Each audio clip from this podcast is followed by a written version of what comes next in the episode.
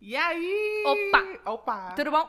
Eu sou Maiana. Eu sou Marina. Sejam bem-vindos ao A Saída, Saída Norte! Uh!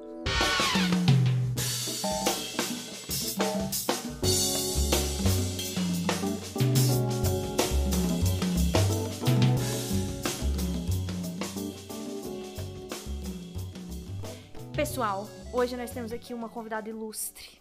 Ilustríssima. Ilustríssima, Nossa sim. senhora. Se Maiana e Marina atingiram o que atingiram hoje na vida, tem muito, da mão Muito, dessa pessoa aqui muito. dentro. Jesus Cristo. É verdade. Então, pessoal, nós estamos muito felizes de apresentar Lucélia Lucélia Freire aqui Freire! conosco!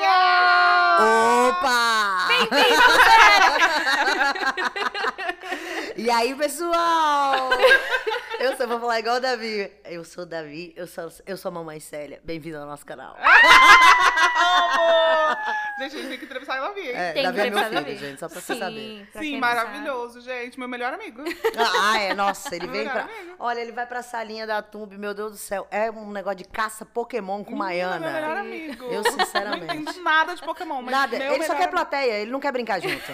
Você só tem que ficar do lado, aí a Maiana fica, ele Você só tem gosta. que fazer o que ele manda. Então é, fácil. Muito bom. Meu filho, né, galera? É o diretor desde, desde criança. Exatamente. O que ele mandar eu faço e a gente é muito amigo. Sim. Lucélia, você acabou de mencionar a Tumbi. Pra quem não conhece, fala pra gente sobre a escola de teatro Atumbi, por favor. Ah, antes era Noato Produções, né? Quem, quem é das antigas entende Quem viveu, lembra. viveu. É. Quem viveu, viveu. Noato Produções. e aí, na pandemia, né, galera? Essa- essa a grande- gente teve que se reinventar. Essa palavra e aí, terrível. nossa senhora. Aí muitas coisas aconteceram, mas eu achava que Noato Produções, porque a Noato não foi criada por mim. Uhum. Foi criada pela Luana Proença e pela Sara Mariano. E depois o legado passou pra mim, que eu comprei.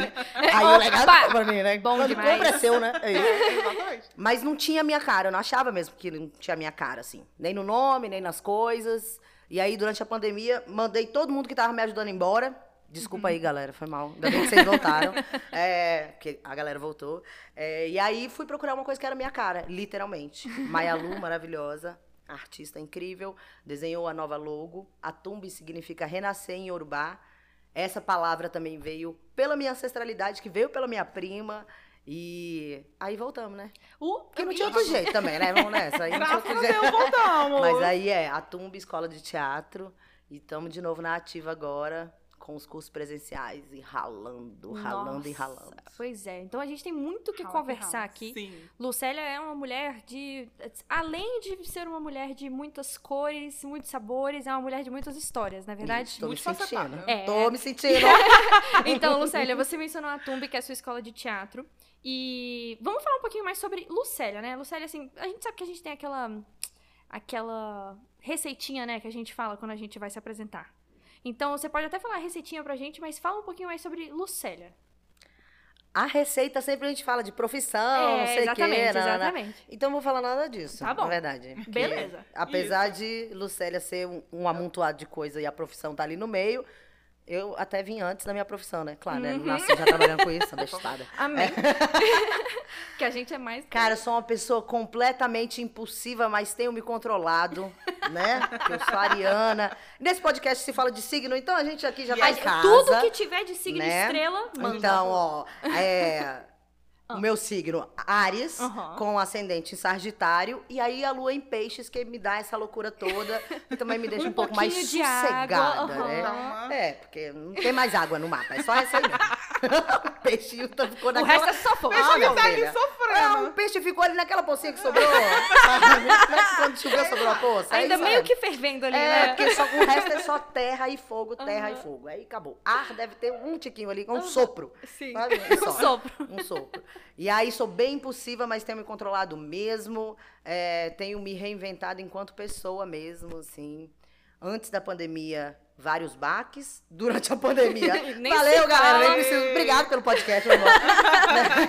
Na Baque é pouco, pandemia, a é gente, pouco, né? pandemia. É, mas evolui bastante, assim, enquanto ser humano mesmo, enquanto entender as relações, o que cai diretamente no meu profissional, né? Sou uma pessoa que aprendi a gostar do seio familiar. Olha. Porque eu odiava. Ah. Ah, eu odiava, eu achava chato pra caralho. Uhum. Caralho, pode. Não, Pode, pode falar pode palavrão? falar tudo. É, tá bom, legal.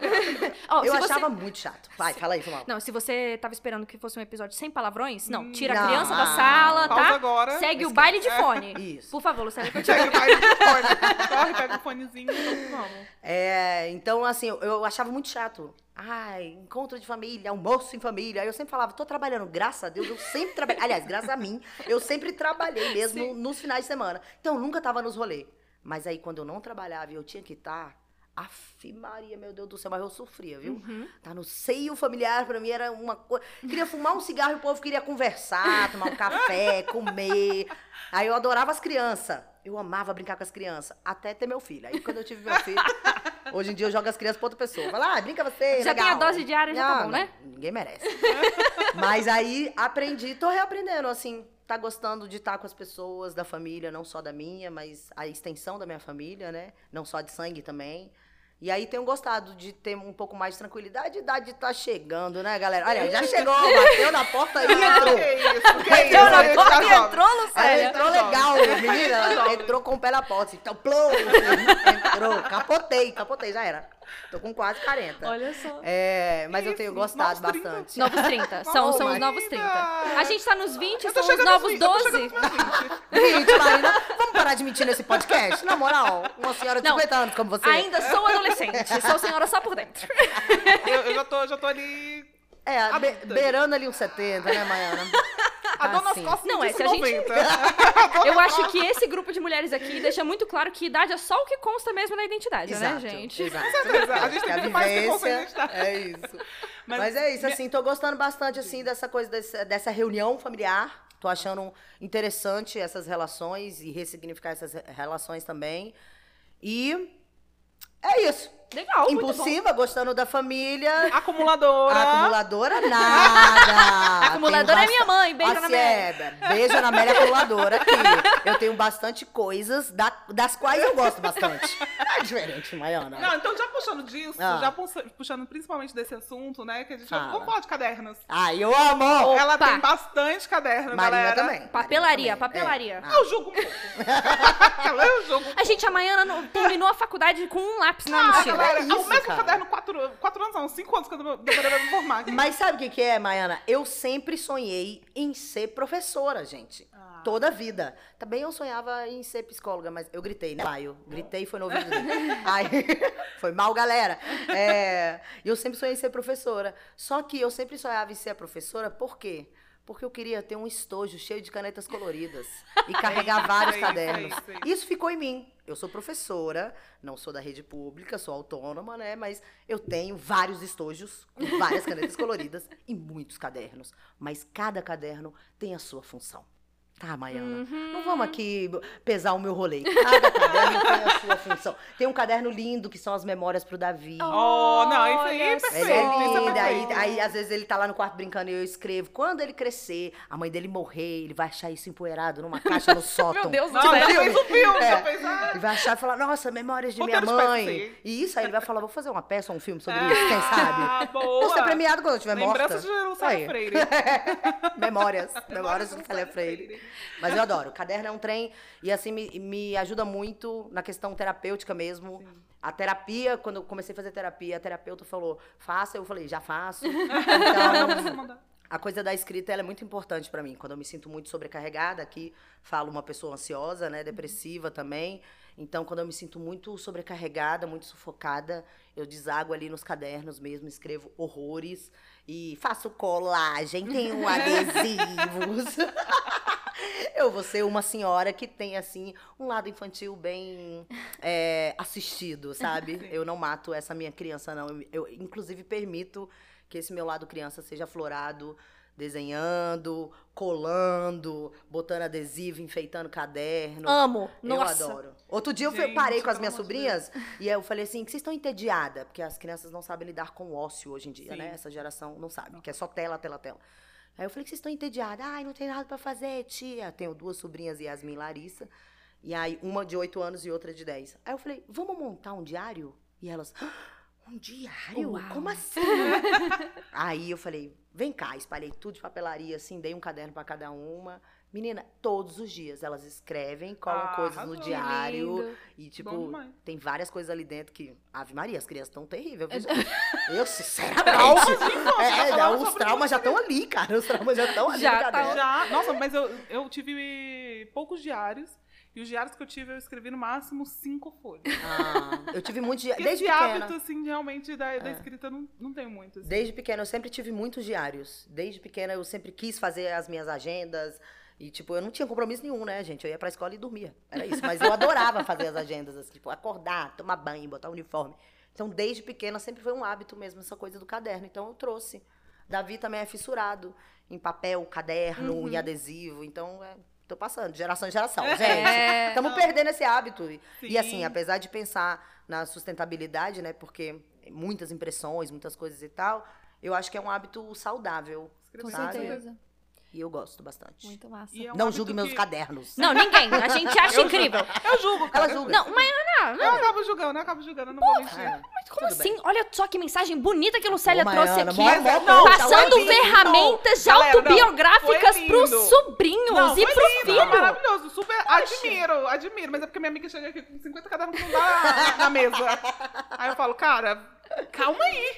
Calma aí, vamos com calma ali. Ai, Maiana, dois, essa dois. esse teu pique minimalista não cabe pra quem gosta de papelaria, É, tá? não. Caraca, um mais As pessoas que, que são papeloucas, que são as loucas da papelaria, Sim. de fato são um pouco acumuladoras. Porque a gente já tem 30 estojos de 30 canetas que a gente nem usa. Porque, galera, Mas se a gente que passa numa papelaria e vê uma Uhum. caneta que é igual àquela outra que a gente já tem, mas com formatinho diferente, a gente fala, É. cara, eu preciso dessa caneta. Gente, Ela e não, vamos falar sobre essa sensação incrível que é quando você tem uma parada. Por exemplo, esse, esse- depois da pandemia, eu parei de comprar muita coisa de papelaria, porque eu tava mais em casa, né? Eu falei, pô, deixa eu ver o que eu consigo fazer aqui com o meu material. Aí eu dei uma segurada e aí eu comecei a ver várias coisas acabando. Sim. Tipo, caneta que eu usava, sei lá, na oitava série que acabou agora. Sim. E é uma sensação muito legal, fala É, sério. não, mas eu fiz um trato com Maiana, inclusive.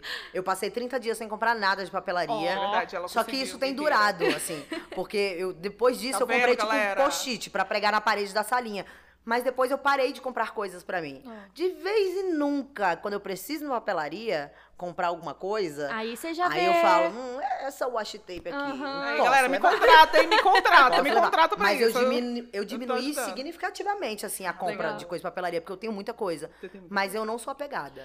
Porque é isso, eu dou pras crianças. Se alguém chegar aqui, ah, eu adorei essa caneta, eu falo, leva, pô. Pode levar, não sou apegada com as coisas de É, papelaria. não, isso é verdade. isso é Mas eu acho verdade. que Eu isso, é uma tendência muito nova também, né? Hoje em dia a gente tenta esse pique minimalista, tenta reduzir o consumo, mas vamos combinar que 15 anos atrás era Não tinha. sobre quem conseguia consumir mais. É, quem tinha, né? É, quem tinha, e é exatamente. sempre, e é sempre foi, sempre foi é, ter antes de ser, que é uma Uhum. parada assim muito difícil. E essa, inclusive, isso ter antes de ser e ser antes de ter, é uma das coisas que é pensada para a Tumba, inclusive. Né, que é um dos valores da Tumba agora é o pertencimento. Então, você Legal. ser antes de você ter o conhecimento, inclusive. E isso diz muito, assim, sobre a minha história também, sabe? Porque por muito tempo eu tentei ter várias coisas. Sim. E aí, só depois eu percebi que eu tinha que ser várias coisas, né? Na vida, né? Então, assim, eu não tinha que ter um tempo disponível para a família, eu tinha que ser disponível para a família. E aí, fiquei disponível para a família. E aí, ser disponível para a família é diferente, porque você se coloca para o outro e o outro te enxerga de uma maneira que antes ele não te enxergava. Né? Antes só me enxergavam. Ela não tem tempo, ela não quer estar com a gente. E aí, quando eu estou lá e me ponho disponível, eles falam: olha, ela não é só a maluca do teatro. ela é uma pessoa disponível para escuta, para troca, ou simplesmente para ficar lá como um dois de paus. Né? Como várias pessoas ficam nas suas famílias. Sim. E ok. Nossa, E minha amiga, tu tava falando sobre... arrepiei. Profundo. Isso daí é terapia por nada. 50 anos, gente. Tem gente que escrita, gente é morre que É, você é não sabe fazer isso. Ó, mas só que você tava falando muito sobre essa questão da sua infância e tudo. E você agora retornou, retor, retornou para o seio familiar, Sim. né? E- Literalmente. sim, e o quanto que você já vinha nessa transformação antes, tipo, de relações pessoais e tudo.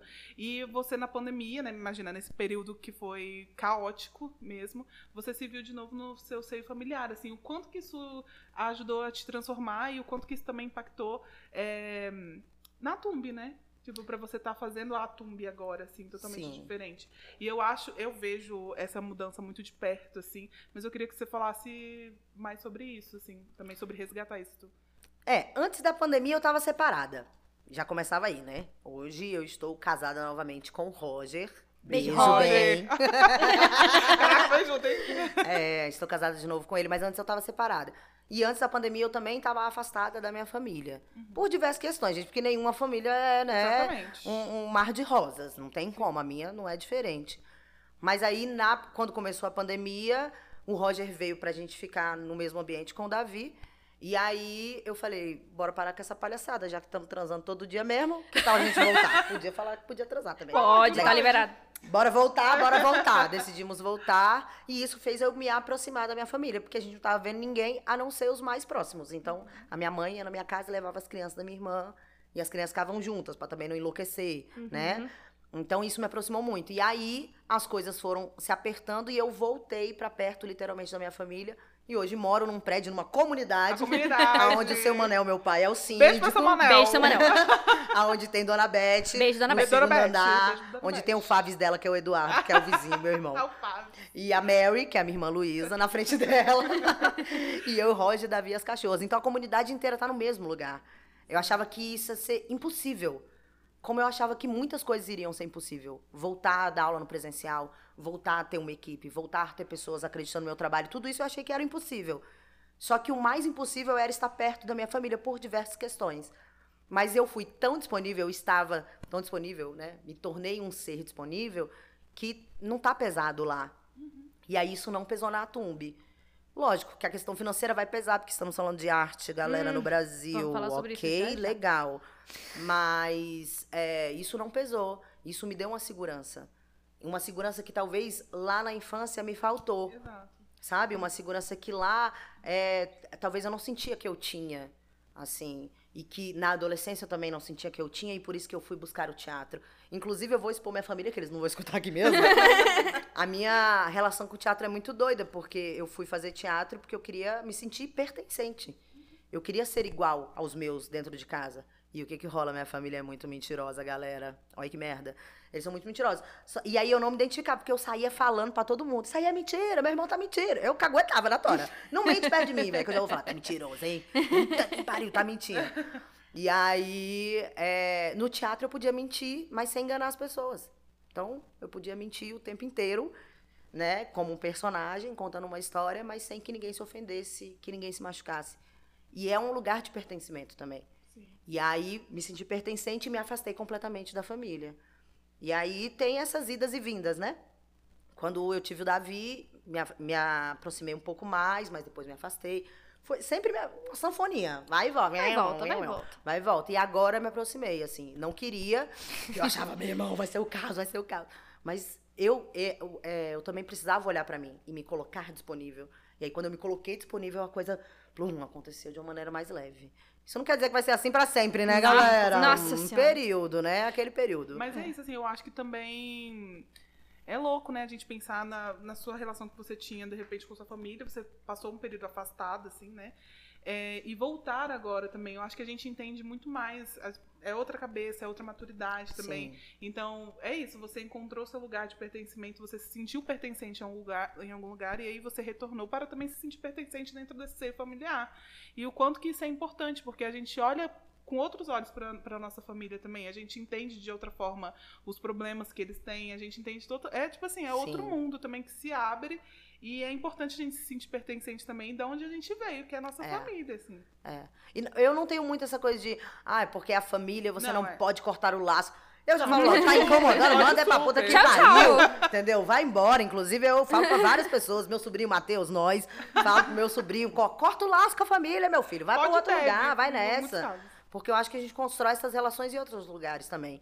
Eu tenho outras pessoas que têm uma relação muito mais firme, mais forte comigo, de irmãs, do que a minha própria irmã de sangue. E não tem problema nenhum, sabe? Mas eu me coloco disponível para a minha irmã de sangue também, entendendo a história dela. Mas tudo há um limite. Claro, Tudo há um limite. Porque não dá pra gente só se colocar disponível e ficar tomando na cara. Porque aí é trouxice, né, minha galera? Vamos aqui que a gente Pois já não é. é trouxa. Às vezes a galera. É, é, é difícil isso, né? Porque tem muita gente na nossa família que, infelizmente, não quer ser ajudado. Eu acho que isso acontece muito. Porque, tipo, é isso. Eu, eu mesmo. Todo mundo passou por esse momento, né? Acho que a adolescência é um local muito particular nesse sentido. Que a gente passa por várias situações, todo mundo fala, vai passar. Não é assim, não é tão grande. Você fica tipo assim, não, nada a ver, o que, que é isso? Porque cada um tá na sua trajetória, né?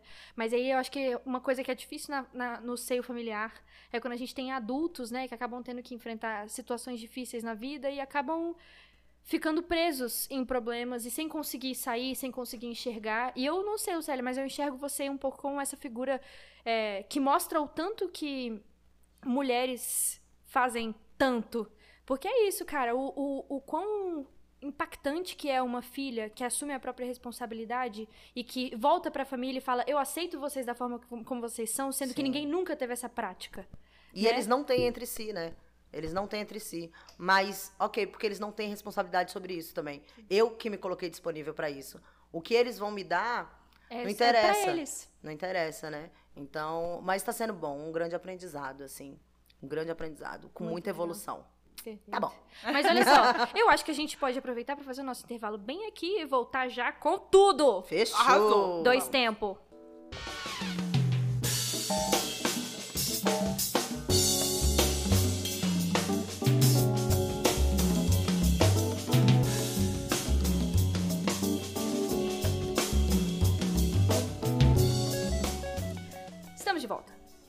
Uh, agora com a minha voz bem melhor, porque Voltamos, a produção arrumou aqui pra né? mim. Voltamos, né, Voltamos. Maiana? Voltamos. Lucélia voltando. tem informações. Tem, uns, que, tem questões aqui.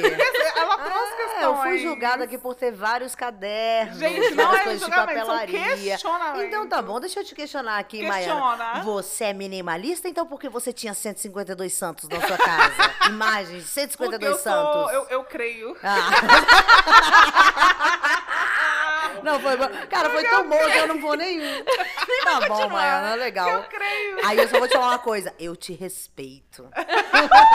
São esses santos que estão me sustentando. É, me respeita também, isso que eu queria que você falasse de volta. Ah, eu te respeito, cara. Legal, legal. Eu te respeito. Pelos caderninhos? Algum dia eu já joguei um caderno seu no lixo? Se eu não te respeitasse, eu saía rasgando. Porque tem, porque tem cinco Amorosa tesouras ela. aqui. Amorosa tem ela. cinco tesouras aqui. Tem cinco aqui em cima, que você não viu dentro das gavetas, tem mais. Então, se eu não te respeitasse, eu não tinha usado elas aí. Tá certo, tá certo. Mas então, acho que a gente pode voltar nesse bloco. A gente tava falando sobre coisas muito profundas. Yes. Hum, E eu acho que pra gente falar, a gente tem- eu queria trazer um assunto desafiador agora. diga. Diz pra gente, Lucélia, porque já não é fácil ser artista no Brasil, como tu bem Hum, pontuou hum, algumas hum, vezes. Não mesmo. Fala pra gente o que é que é pior ainda. Ser um artista no Distrito Federal. Uh, esse momento que nós é Tem cancelado. dois né? anos. Brasil, daqui a pouco. Distrito Você, Federal. Distrito Federalense, É, acabou. Pense bem. Acabou.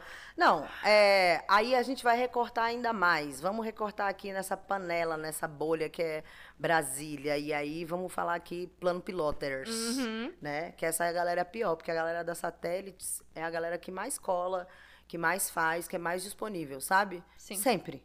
Não tem como. A galera do centro de Brasília é uma galera que, no meu ver, na minha vivência.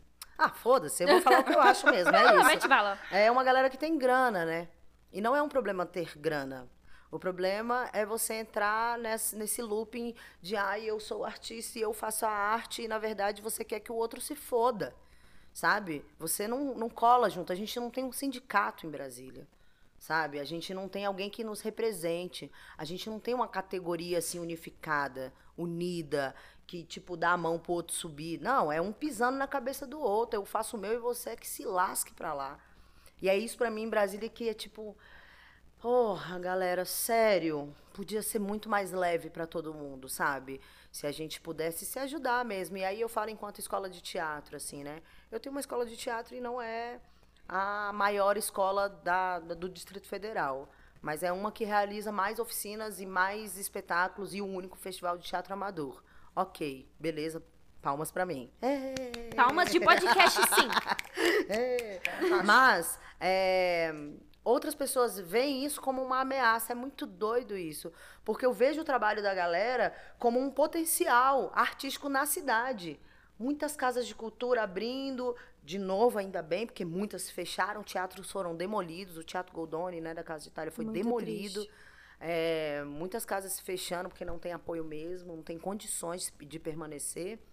E aí, essas pessoas veem a gente voltando agora em 2022 é, na ativa, no presencial, e em vez delas falarem, pô, que massa que tem mais uma pessoa fortalecendo a cultura, é, caralho, essa mina tá fazendo o quê e por que, que ela tá fazendo isso? Como se eu não pudesse fazer para que essas pessoas pudessem fazer, porque existe uma coisa que é terrível na classe artística e que não é trabalhada, que é o diabo do ego. Meu Deus do céu, é muito mais importante você estar à frente com o seu cachecol, falando eu sou artista da cidade, eu estou abrindo cena contemporânea, ou eu, eu tenho tantos espetáculos, ou eu sou premiado pelo Sesc, ou eu faço e aconteço, do que de fato você ser um operário da arte, né? É, que é o que a galera que faz a cultura é. Operário mesmo, né? Então, é muito foda isso, é muito difícil, porque a gente não, já não tem apoio. A gente não tem apoio do governo, a gente não tem apoio de é, iniciativas público. privadas, do público, porque o público prefere consumir TikTok, é isso aí, que tem o seu espaço e eu respeito, apesar de não concordar. É, mas é, a gente segue fazendo, e a gente segue fazendo, e as pessoas seguem criticando, e as pessoas seguem querendo puxar o nosso tapete. E olha que o meu trabalho é voltado para não atores. Porque se fosse trabalhar com os atores profissionais, ia ser muito pior, saca? E ainda tem isso, dentro da classe artística, eu sou massacrada porque eu trabalho com não atores. É tipo, eu sou botada de lado, escutei já várias vezes e várias informações, porque o universo manda as informações pra mim, galera. Por favor. É número da Mega Sena, é isso que eu tô querendo saber. A fofoca da classe artística, foda-se. Segue. Cada um na sua. vai, vai. Mas é isso, assim, é, eu ainda sou julgada por trabalhar com pessoas que não são profissionais, sendo que eu trabalho o teatro como ferramenta de transformação de vida. Esse é a minha vertente. E aí outras pessoas têm espaço para trabalhar outras coisas. E quanto mais gente, melhor. É o que eu acho. Porque o mercado da arte não está saturado. O mercado da arte está desvalorizado. O mercado da arte está jogado, está à margem literalmente. E aí por isso que qualquer coisa pode ser considerada arte. A minha dança no TikTok pode ser considerada arte. E aí vou aqui é, citar um dos podcasts que vocês fizeram também falando sobre essa demanda dos influencers que tudo era, ai, as pessoas podem influenciar as outras, mas até que ponto isso pode ser considerado arte? Como é que eu vou mensurar, né? Como é que é? porque um médico não dá pra é, comparar com alguém que fez EAD, tá ligado? Ele não pode se formar se ele fez EAD em medicina. Um ator pode? Uma professora de teatro pode? Uma atriz pode? E aí, cadê a valorização dessa categoria? Isso não é só entretenimento. Porque se fosse só entretenimento, eu até podia entender. Mas não é. E é o sustento de muitas famílias. Saca? Da minha, inclusive. Ainda mais porque somos, somos uma família de artistas. O que é mais lascado ainda. Porque é uma professora de artes, de artes cênicas, é, autônoma, independente, e um cantor de ópera. Aí é lascação demais. Uhum. Mas é isso, assim, eu acho que a, a cadeia artística do DF, na verdade, ela tem um potencial incrível. É, o, não é sistema, mas a, a atuação, a própria atuação que se fez aqui em Brasília, ela tem um diferencial. Quando os artistas daqui, atores e atrizes, eu estou falando do campo de artes cênicas, mas quando eles chegam em outros estados, a gente é visto de uma outra maneira, porque é uma atuação nossa própria, não sei, com muitas coisas. Porque é um bololô. Brasília é um bololô, né, de gente. Muita cultura, né? É, e, e, a, e a arte também é um bololô. Mas ela é muito seletiva. A arte, no geral, é muito seletiva, né? 100%. Muito elitista. E aqui no DF não é diferente, assim. O que é do plano é do plano. O que é da satélite é da satélite. A arte da satélite pode até chegar no plano piloto. A arte do plano piloto dificilmente chega na satélite, a não ser que pegue um dinheiro do governo e aí o povo do plano piloto acha que está fazendo uma benfeitoria em levar os espetáculos maravilhosos e perfeitos que eles fizeram para a ga- a galera da satélite. E aí dá vontade de falar, ah, meu irmão, vá tomar no seu cu, caralho. Entendeu? Porra, vá colar um, um meio metro de fita crepe, vai varrer um palco, sabe? Vai saber como é que a coisa, a coisa funciona, vai trabalhar mesmo, assim, e sai desse lugar do ego. Porque é muito difícil, assim, o lugar do ego é um lugar cruel para a própria classe, assim, sabe? Porque isso só diminui as possibilidades de trabalho e as conexões e as relações. Então, é muito foda. E como a gente estava falando antes de começar o podcast, quem está começando a entrar na classe artística se lascou. Uhum. Se lascou. Tem, vou citar mais uma vez Maialu. Maialu tá fazendo o IESB agora. Ixi, vou abrir aqui a vida da menina. Mas está se deparando com a classe artística, sim, sabe? Egocêntrica, que não quer ser criticada, que só quer fazer o belo dentro dos padrões ainda.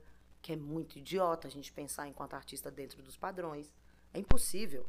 Não dá. Em nenhum padrão. sabe? Eu sou até um pouco careta, mas me coloco aberta para pensar fora dos padrões. Mas ela está se deparando com a classe artística do jeito que ela é. E com essa nova geração de tiktokeiros influencers. E aí é mais lascado ainda, né? Aham. Puxado, minha irmã. Puxado, É puxado. Mas sigo resistindo. Com certeza. Agora que você colocou tantas questões, Lucélia. Sim. Questões extremas. Extremas. Porque a gente tá falando de ego, a gente tá falando de artista, a gente tá falando do Distrito Federal. Eu não, não consegui me conter, senão enxergar muito de todas as dinâmicas que a gente tem no Distrito Federal nessa sua fala sobre a classe artística, né? Essa questão do centro e da periferia. Isso é muito claro nesse seu meio, né? Muito nítido. Muito Vamos usar, nítido. muito nítido. Muito nítido, obrigada. Muito nítido nessa, nessa sua fala. E traz outras reflexões pra gente também, né? De como isso socialmente acontece, economicamente é gritante. E, e aí eu queria perguntar pra você sobre essa questão específica que você trouxe, sobre o TikTokers, os TikTokers. Ai, Os influenciadores, esse rolê todo. Porque assim, tem uma molecada que começa a, a, a ver esse pessoal nas redes sociais e aí começa a se interessar, talvez pensa em, em seguir numa carreira, né, talvez de artes cênicas, trabalhar um pouquinho com, com criação, né, criatividade. E aí eu queria perguntar de você, assim, o que que você acha que a arte precisa fazer pra essa galera assim, pra gente poder pensar mesmo, refletir essas diferenças. O que que eu posso é, o que, o que que a arte vai mexer com a gente que esse, esse tipo de conteúdo não, não realiza, sabe? Não, não, não alcança. Irmã, mas não é a arte que tem que fazer. Aí é que tá.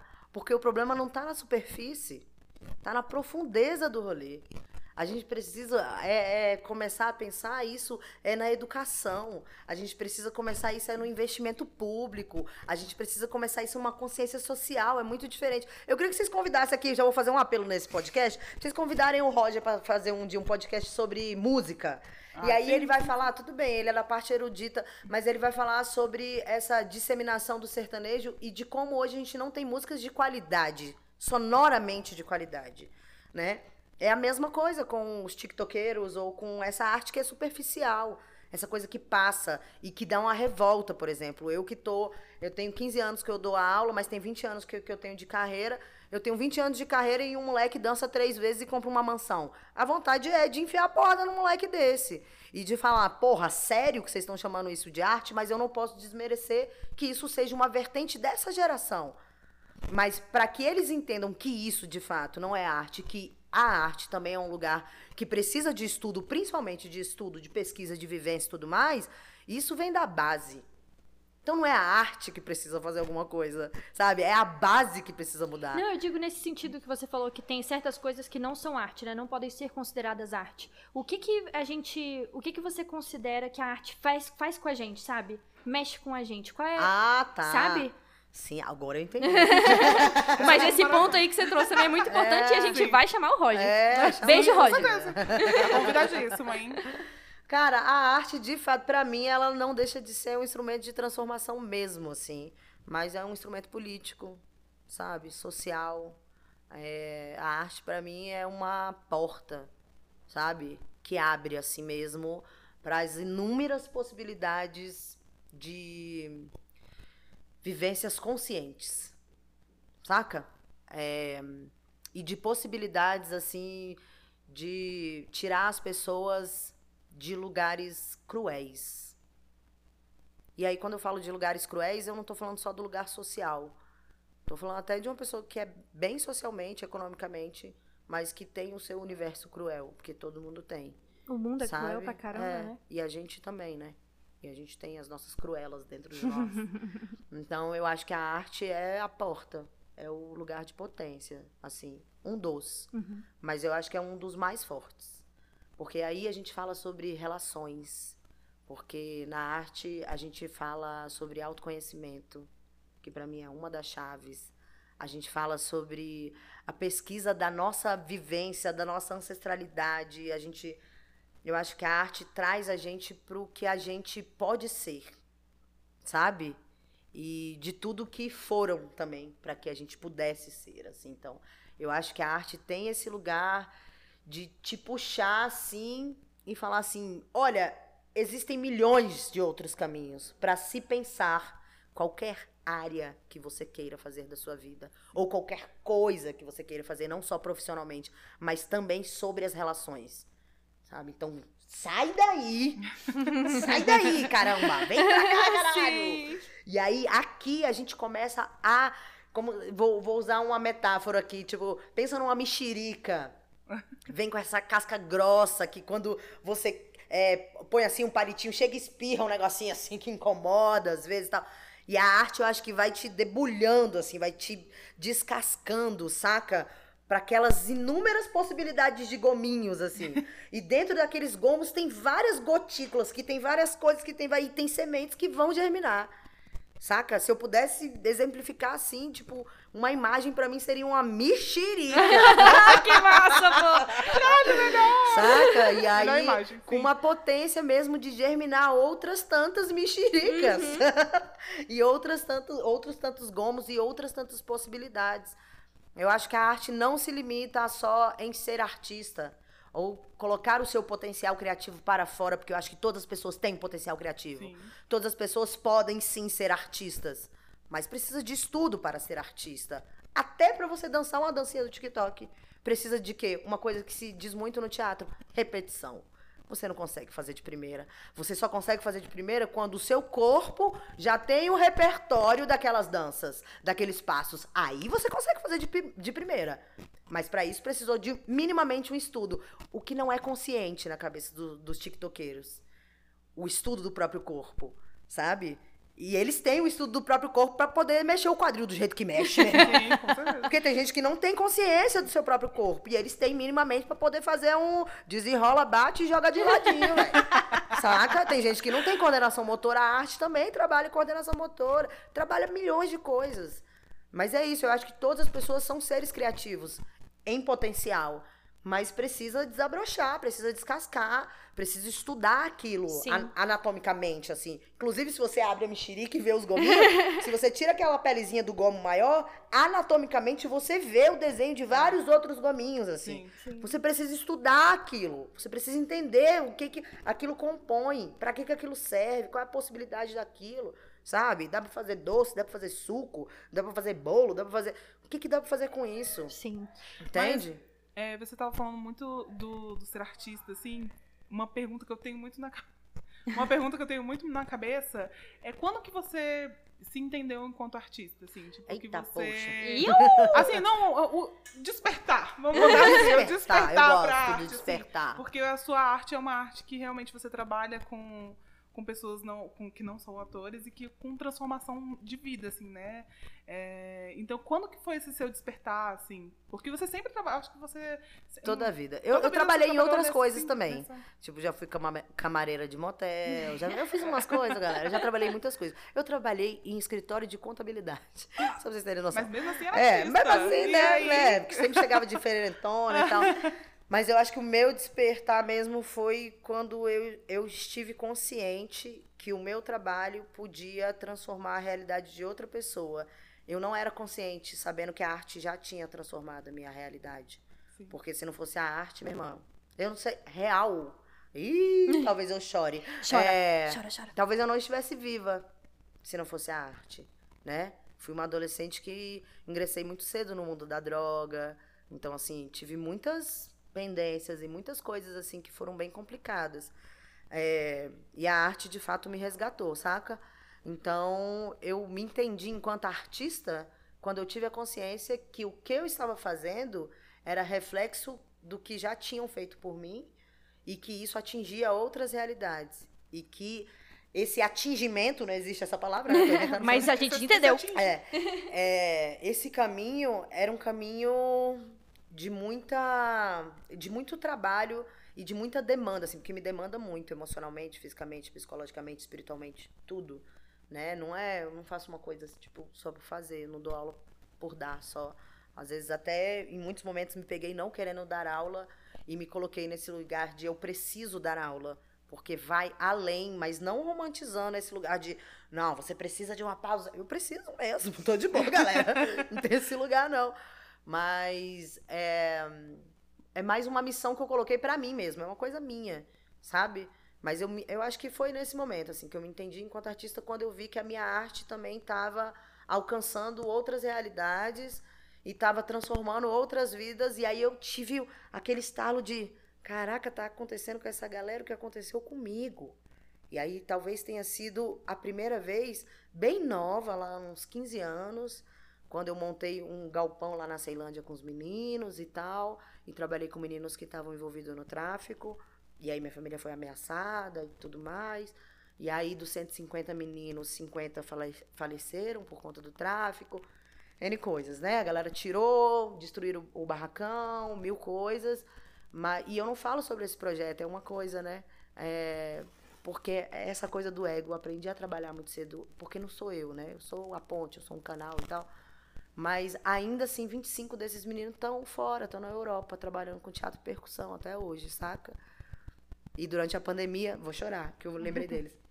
Durante a pandemia, eu recebi uma foto deles, falando: a gente lembrou muito de você e tal. A gente fez um texto que a gente fez lá na sua primeira oficina, obrigada, não sei o quê. né?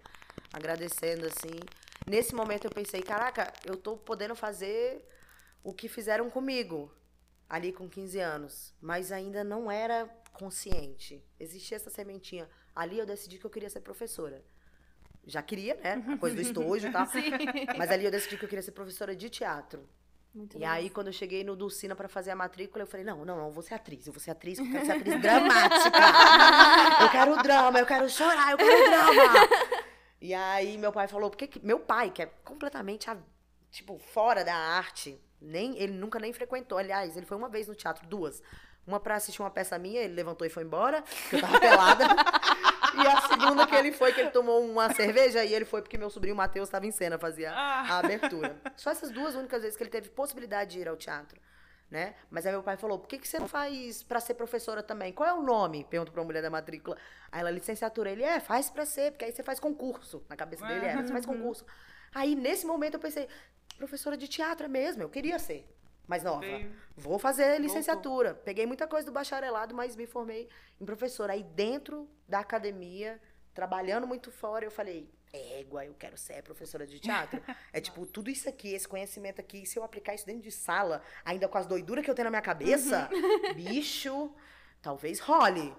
Tem rolado. Porra! Tem Não, rolado. e assim, eu acho que muito do que você falou, eu acho que também diz muito da sua espiritualidade, que é o que Sim. você traz muito é, pra Tumbi, que você traz muito da sua espiritualidade, assim, quando que foi que você uniu as coisas, ou sempre esteve unido, ou qual que veio primeiro, assim, você, como que você fez esse... Menina, isso é curioso, né? Que eu já fui católica, apostólica, romana. eu já. Ixi, vou aqui expor. Eu já fui, como é que fala? É, evangelizar com Bíblia na mão na rua da ferroviária. Não consigo imaginar essa Jamais. Sim. Preguei a palavra do Senhor. Não imaginei. Eu era muito ativa em grupo jovem, então é isso. Eu sempre gostei do grupo, sempre gostei de liderar, sempre levei muita gente pra igreja e tal, não sei o quê. Mas chegou, aí eu comecei a questionar a igreja, né? Ai, galera, por que, que eu tenho que me confessar se eu posso falar direto com Deus aqui? Vocês não falam isso. Aí o padre, ah, mas. Aí eu, botei, eu fazia fogueira na igreja, botava fogo nos Meu negócios, fazia dinâmica de teatro. E aí fazia, aí fazia o povo andar pela igreja inteira. Aí, cara, o padre começou a ficar maluco, né? Tipo, cara, essa menina não dá. Porque ela faz umas dinâmicas de teatro aqui que não dá. Não, Não que. combina com o catolicismo. É, e, eu, e eu questionando muito e tal. E dentro da igreja católica eu conheci uma galera que é renovação carismática. Sim. Que aí tem uma coisa de. É, É, oração em línguas. é, a, a linguagem dos anjos, Linguagem que eles falam. Menino, um trem assim. É. E eu, toda vez eu desmaiava. Toda vez eu desmaiava. É. E aí comecei a sonhar com o preto velho, tinha muito medo. Caraca. E aí um amigo meu, o Tinto, Tinto, beijão, tá nos Estados Unidos, foi aniversário dele esses dias. Parabéns. Ele me levou num terreiro de Umbanda, cheguei lá, vi o preto velho que eu sonhava. Caraca. Um boiadeiro, aliás. E aí ele falou, tô te amando tem tempo. E eu, Caraca, arrepiei. Tudo explicado. É. e aí ele falou, ele falou, é, a sua contação de história tem muita ligação com o que a gente faz aqui. Aí eu, oxe, comecei a observar a galera no terreiro. Falei, hum, tal entidade faz isso. Tal. Aí eles já brigaram comigo, que não era isso. né? Não era nesse sentido. Mas quando eu cheguei no terreiro, parecia. Tanto é que eu cheguei no terreiro, eu nunca mais saí mesmo. Já botei a saia e já fiquei. E parecia que eu tava, tipo, no meu lugar, assim, quando eu cheguei no terreiro. E depois que eu pisei no terreiro, eu comecei a entender o que eu fazia dentro de sala. Porque tinha coisa que eu não sabia como eu fazia. Né? Tipo, como é que eu tive essa ideia? Nem era eu, mas é, como é que eu tinha essa ideia e tal, não sei o quê. Mas como eu me senti amparada dentro do terreiro, como eu me senti acolhida dentro do terreiro. E aí, esse sentimento de acolhimento era o que eu levava pra dentro de sala, apesar de ter sido bem cruel dentro de sala no início, né? Reproduzindo tudo que me foi passado também, de machismo, de opressão, dessa linguagem teatral que o diretor tem que ser um escroto, bababá. A gente tinha muito isso em Brasília, ainda mais. Uhum. Fomos muito abusivos, ainda bem que evoluímos. Ainda bem que eu evoluí, não sei os outros. Inclusive, tem alguns que não evoluíram, galera. Vamos lá. Passou da hora. Ainda tá em tempo, hein? É, ainda tá em tempo. Nem vou dar o nome de vocês aqui. Vai estar aqui na descrição. Com o link do Link aqui Instagram. embaixo. Link aqui embaixo. Oh, vocês vão ver meu todos Deus. os perfis. É, mas tem isso. Aí eu me senti acolhida mesmo e levei esse acolhimento pra dentro de sala. E aí não teve como separar. Desde então, tudo que eu faço dentro de sala, tudo que eu faço é, para proteção da minha sala, proteção energeticamente dos meus alunos, independente do que as pessoas acreditem, energia é uma coisa que não se pode negar. Como o experimento que a gente faz em sala de aula de passar o pente no papel, como é que era aquele negócio? E os cabelos levantam. Ah, É, estático. sim, sim. Energia, hein, galera? É, Isso vocês não podem desacreditar. Vocês podem na desacreditar lâmpada. em qualquer coisa. Tá no é, cell phone. Mas vocês só estão escutando a gente porque tem energia. Yes. Sacou? E nós somos seres energéticos, beleza? Vamos nessa? Vamos nessa. Você não se arrepia só porque você tá com frio, beleza? Uma informação aqui pra você. É, então é isso, assim, é um trabalho energético, sabe? E dentro do meu curso existe um tempo de um trabalho energético. E aí esse trabalho de acolhimento. Não é desde agora, depois da pandemia, depois não, porque, né? em Tempos pandêmicos, mas já tem muitos anos que as pessoas, em determinados momentos, se sentem acolhidas dentro do espaço. E, de fato, elas são, assim. E, às vezes, não são em outros lugares, e não são em casas e tal. Né? É, em casas. Nas casas. É, porque é isso. Porque, do mesmo jeito que me amparam ali no terreiro, que é como se eu estivesse lá enquanto aprendiz, e estou mesmo, quando eu venho para cá, quando eu venho para o meu lugar de trabalho, eu venho para acolher as pessoas, para amparar as pessoas, sabe? E aí não tem como é, desvincular. É claro que, gente, eu dou aula de teatro, então, assim, a minha religião é minha, mas faz parte de mim. E dentro dessa minha trajetória de professora, eu trago isso comigo. Então, a minha força também vem da minha ancestralidade, da minha espiritualidade. É, muitos dos meus ensinamentos, muitas coisas que eu falo, muitas coisas que eu faço, sabe? Muitas coisas que estão no palco, inclusive, são referências da, da espiritualidade, assim. E é ótimo. E a, a minha prima que trouxe o nome, a Darliene, é uma prima que a gente não tem tanto contato, mas a gente pequenininha ficamos juntas. E a Darliene, ela é evangélica. E ela, quando me mandou essa mensagem da palavra em Urubá, ela falou: Eu sei que você é da Umbanda. E eu sei que você vai gostar muito dessa palavra. Então eu acho que vai servir demais pra você. E eu acho que é isso que você faz. E olha que ela nunca viu meu trabalho. Ela falou: Eu acho que é isso que você faz todos os dias e com todos os seus alunos, só pelos relatos que eu vejo na internet. Aí eu falei: Não tem como. Chorou, né? ser." Chorou bicas. Não, esse, esse dia eu chorei de TPM, então. Chorei comendo uma barra de alpina. amém, amém. Nossa senhora, uma garrafa de café, caganeira dá certo. Mas chorei. Cada um chora por onde sente saudade. Sim. pois Já é. dizia Quincas Berro d'Água. Sim.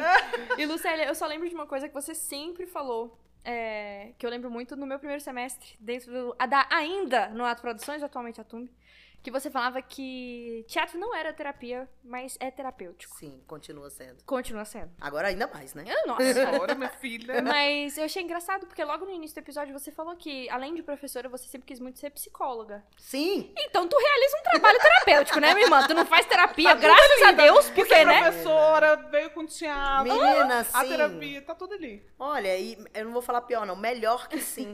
Porque é, sempre teve esse lugar, mesmo quando eu tinha esse processo mais abusivo e mais terrível, assim, sempre teve esse lugar de acolhimento enquanto um lugar terapêutico. Porque eu sempre fui ouvido da- das questões e traumas das pessoas. Porque como o trabalho do autoconhecimento é grande dentro da, do curso de teatro, as pessoas colocavam as, sua- as suas coisas, né? As suas dores pra fora.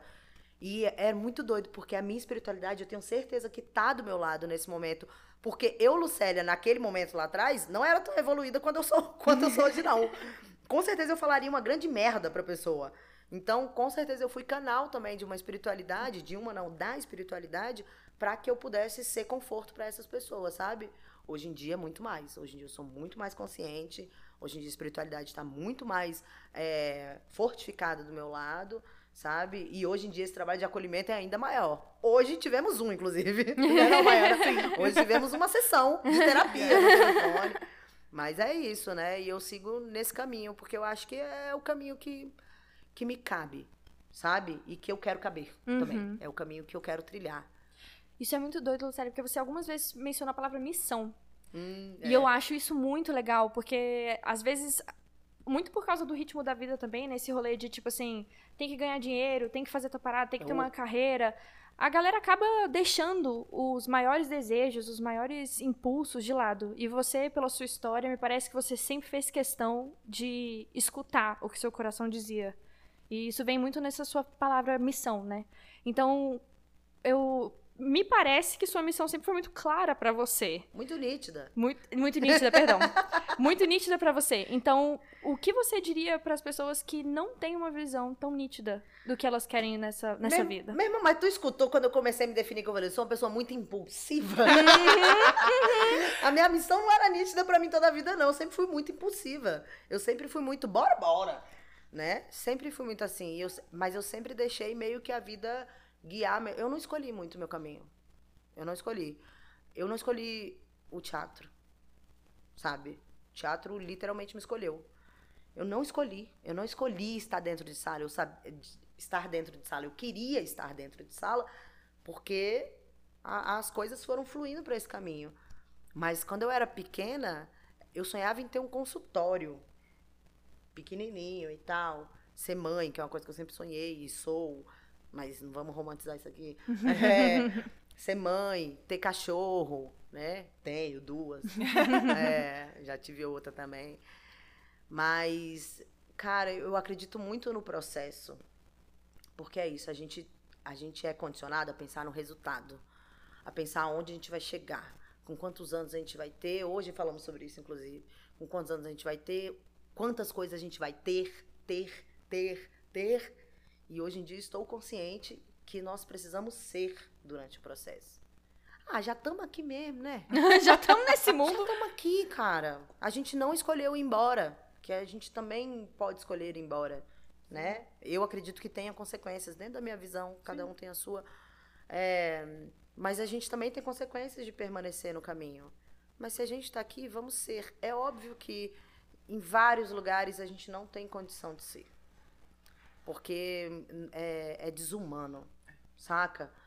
É, eu acho que as pessoas que não têm missão, não seguiram sua missão, só vai, galera. ou segue ou não segue sua missão. Faz aí o que te queres, na verdade. Porque é, quem sou eu pra falar? Eu só acho que é a missão mesmo que eu faço, mas nem é bonitão isso. Mas Nem você é sempre coisa- quis, né? Eu acho que tem gente que esquece de pensar no que quer. Ah, sim. Então, eu é. acho que talvez a dica seja essa pra galera. Ah, mas é porque eu sou, eu começo as coisas, né? Eu, sou, eu falei também no começo do podcast que eu sou a Ariana, né? Que eu começo. Eu começo as coisas, então eu começo tudo. Se eu eu- termino eu também, eu, posso não falar- sei. eu posso falar porque eu já tentei, eu já tentei desistir várias vezes dessa missão aqui. Uhum. Que é árdua, é sofrida. E eu já quis desistir, inclusive, é porque as pessoas não deixaram. Aí eu tive que continuar. Não tive outro jeito. Mas eu posso falar, eu acho que sua missão também tem muito a ver com pertencimento, assim. Você começou falando isso, que você queria se sentir pertencente, você foi pra arte pra se sentir pertencente. E você fala também desse processo de que... é, do acolhimento, sabe? Do, do pertencer. Eu acho que é isso, é você onde você se sente parte, você se sente, sabe? Acolhido. Se eu montasse Eu acho papelaria, é eu, sobre também isso. ia me sentir parte.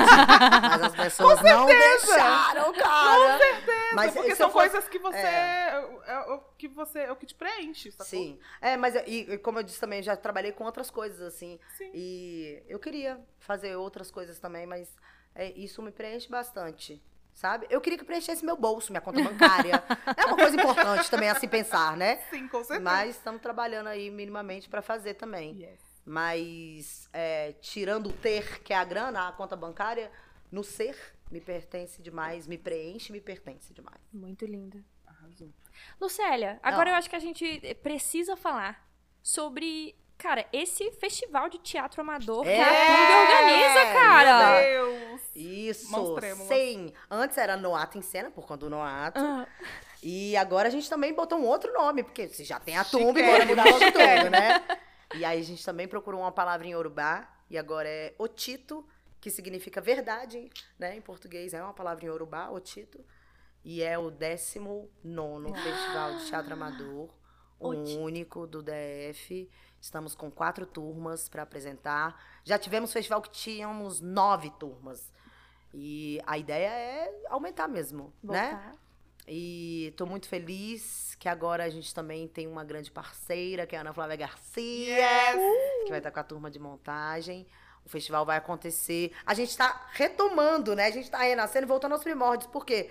Na- no início da Noata, a gente deu aula na Escola Parque da 210 Norte. Olha aí. Olha só. Então, aí a gente. O primeiro Noata em Cena também foi lá. E aí, quando eu cheguei lá pra poder falar com o Luiz, coordenador, Luiz, obrigado, você é incrível. é, ele falou: Lucélia, menina, você cresceu. E eu, Meu Deus, parecia tão pirralho assim, velho. Mas estamos voltando pra lá, assim, e vai ser muito bom. É, dia 2, 3, 9 e 10 de julho, é, no Teatro da Sala G. Arthur, do Teatro da Escola Parque da 210 barra 211 Norte. Ingressos na bio, arroba Tumba Escola de Teatro. Segue nós. Segue. Segue o pessoal e vai assistir Vai assistir. o Quatro festival O Tito. assistir.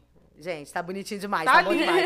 E eu vou chorar, porque passou Vamos dois anos sem ter, mas parece dez. É isso que eu ia te eu vou perguntar. chorar todos os dias. Eu É. preciso te perguntar, qual é a sensação agora que vocês estão voltando? Eu tenho uma semana que eu tô com dor de barriga. Meu Deus! Não é amanhã, eu tô É me cagando verdade, é todo verdade, dia. cara. Eu tô me cagando sempre. então a emoção tá indo até pelo intestino. Menina, tá um Tá negócio, viu? principalmente pelo intestino. Principalmente. Cada um chora por onde sente saudade. Exatamente. Já dizia aqui que as berros d'água. Mas eu vou chorar, assim, porque além de tudo, porque eu tô mais sensível mesmo, porque eu vou menstruar, porque eu vou menstruar no festival. No- Então, é, muitas coisas, lua nova no festival. É, literalmente, lua nova no céu, tá, gente? Astrologia. É, e essa volta mesmo, né? A emoção de ver essas pessoas no palco de novo, de ver os nossos trabalhando junto, de ver. a- o clima do festival é muito gostoso, os dias que a gente passa. Então, assim, ter essas pessoas lá de novo, renascendo, assim, sabe? Com a tumba, assim, comigo. Eu vou chorar agora. É permitido, né? Tá bem. É, é isso, eu achava que era impossível, né? No início do podcast eu falei. Eu achava que era impossível retomar. Achava que era impossível as pessoas estarem do meu lado de novo. E tá sendo muito possível, sabe? E eu gosto muito do que eu faço mesmo, assim. Eu gosto muito desse resultado. Eu gosto muito de ver as pessoas trabalhando e se sentindo bem, se sentindo felizes. E outras pessoas descobrindo esse universo do teatro, porque a gente trabalha nesse lugar de formação de plateia. E aí ver os familiares dessas pessoas indo por um processo falando, caramba, fulano que não falava agora tá dançando no palco.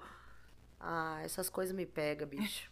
Eu já chorava antes, mas eu não falava pra ninguém, porque eu tinha um bordão que era sem afeto, agora eu sou a professora do afeto. É, mas depois que eu tive o Davi, bicho, até propaganda de margarina é chororô o tempo inteiro.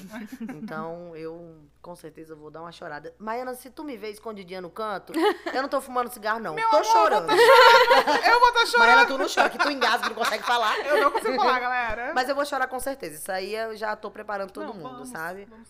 Mas ah, tudo bem, porque antes eu tinha essa coisa de não demonstrar minhas emoções na frente dos outros. Eu quero é que todo mundo veja que eu tô emocionada mesmo, assim, sabe?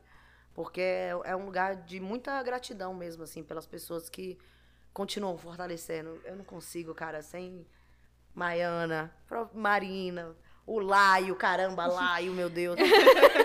Todas as pessoas que sempre fortaleceram o meu corre, assim, que sempre acreditaram no meu trabalho. Bicho, nem se eu ganhasse na quina de São João, que é 200 milhões, eu não ia ter como pagar. Se bem que eu ganhasse 200 milhões, esse podcast ia Lu, bombar, mulher. poxa vida. Ia Não, fala bombar, sério. Ia comprar um estúdio pra, ser. pra vocês. Vai ser, vai ser. Vai, mas é, é tipo, não tem trabalho que pague, não, o, o fortalecimento das pessoas, sabe? É, é gratidão mesmo e, e me colocar disponível. E ser. E ser. Nossa. E ser. Nossa, que jeito lindo de terminar o nosso episódio. Depois, um outro dia, nós conversamos sobre maternidade. Nós me chamam pra um podcast de A maternidade. gente faz como convidado especial, que aí Pronto, você não vai fechou. ser entrevistado, você vai falar merda junto com a gente. Ótimo. Pronto, isso. Fechou, já gosto. Bom demais. Lucélia, não tem nem como agradecer a sua presença aqui nesse podcast. Você. Tem sim. Pode falar pra Ana Amélia fazer uma comidinha pra mim. Fechou, fechou, fechou. Uma bolinha de De tua preferência, bolinha de cappuccino, Da- beleza. Da, beleza. Florência. Aqui, Beleza. arroba Florência, segue no Instagram. yes. Florência Doceria, obrigada, É. sim. Uma bolinha de cappuccino que paga esse podcast, tá sussa.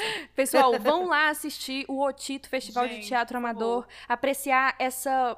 Cara, esse trabalho incrível que o Lucélia faz que ninguém tá fazendo no Distrito Federal, né? Então você aí, Distrito Federalense, tá querendo apoiar. Zoom, entendeu? Eu amei, porque esse podcast ele coloca várias palavras novas. Sim, várias. Todo a língua episódio é tem uma viva. palavra nova. É. Eu amo isso, a língua é viva. Eu amo. É o bordão da Marina. É, o bordão dela. Eu amo esse bordão. A língua é viva. A gente entende, gente. Eu vou é usar sempre, eu vou usar sempre, Marina. Perfeito. Que bom. Aí termina é assim, nas gaitadas, que nós é assim. Claro. Agradeço. Tem jeito melhor, gente. Agradeço, vamos nessa, galera mulheres. Ai, Galera mulheres. galera Vocês mulheres. são incríveis. A gente vai mudar. Eu, Eu não vou amo. deixar vocês terminarem esse podcast, não. Eu quero agradecer e dizer que é uma fortaleza ver vocês juntos, trabalhando, felizes, contentes, resistentes. Eu fico muito feliz desse encontro de vocês e de saber que esse projeto ainda vai prosperar ainda mais, vai crescer ainda mais. Então, Laio, pode terminar!